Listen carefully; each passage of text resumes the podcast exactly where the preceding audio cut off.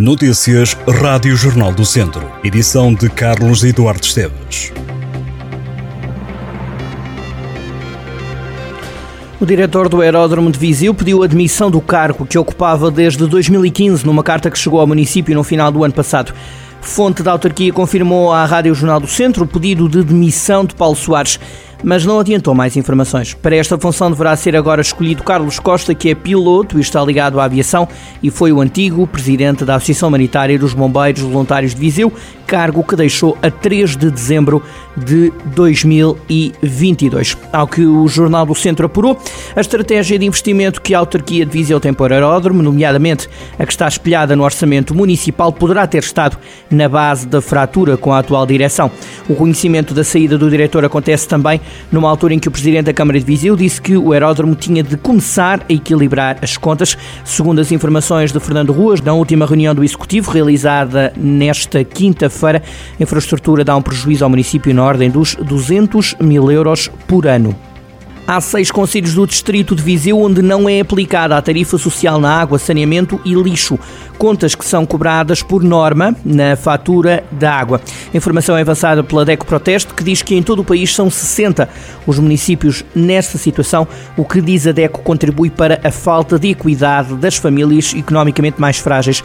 Sem tarifa social estão municípios como Armamar, Castro Daire, Momenta da Beira, Rezende, Sátão e Vila Nova de Paiva.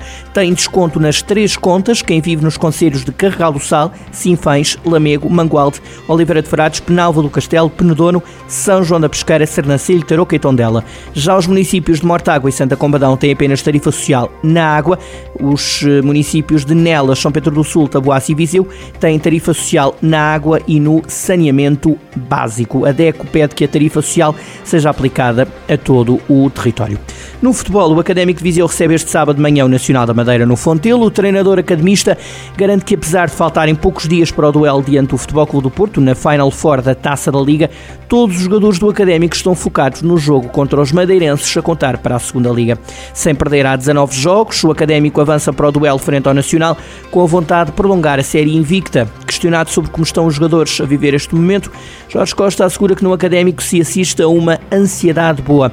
O treinador do Académico confessa também que lê o que se está a escrever sobre a equipa e sobre ele, sobre o treinador, mas deixou claro que nada mudou no projeto traçado entre técnico e direção do Académico. Viseu teve um retorno mediático que rondou os 15 milhões de euros pela passagem da volta a Portugal pelo Conselho no ano passado. O presidente da Câmara de Viseu, Fernando Rua, já veio referir que o retorno da volta em 2022 foi o maior de sempre. Diz o município que a passagem do pelotão pela cidade de Viriato foi a que mais exposição mediática, índices de audiência e adesão e participação do público trouxe. Nos próximos três anos, Viseu receberá chegada ou partida de etapa, ou mesmo a derradeira tirada da volta.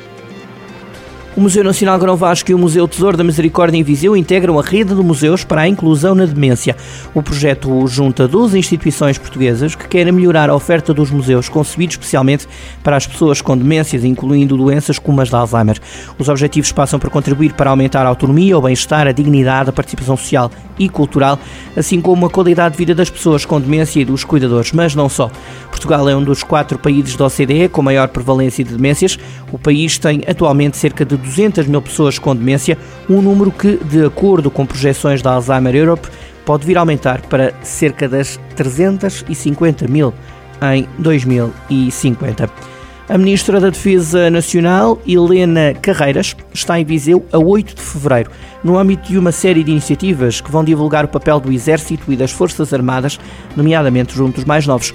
O Regimento de Infantaria 14 vai dinamizar de 7 a 9 o Regimento de Infantaria 14 vai dinamizar de 7 a 10 de fevereiro essas ações da cidade. A governante preside no dia 8 ao colóquio Defesa e Cidadania sobre as Forças Armadas na aula magra do Instituto Politécnico. A iniciativa é dirigida aos alunos do 12º ano e decorre entre as 10h30 da manhã e o meio-dia e meia. A ação também conta com a presença do chefe-maior a ação também conta com a presença do chefe do Estado-Maior das Forças Armadas, o Almirante António Silva Ribeiro, e do Presidente da Câmara de Viseu, Fernando Ruas. A Ministra da Defesa, o chefe do Estado-Maior e o Autarca vão também visitar o R14, onde vão assistir à iniciativa A Lista de Por um Dia, que junta alunos do quarto ano dos agrupamentos de escolas de Mundão, Viso, Grão Vasco, Infanto Henrique e Viseu Norte. Os estudantes vão visitar o quartel, conhecer as viaturas, o armamento e o material militar.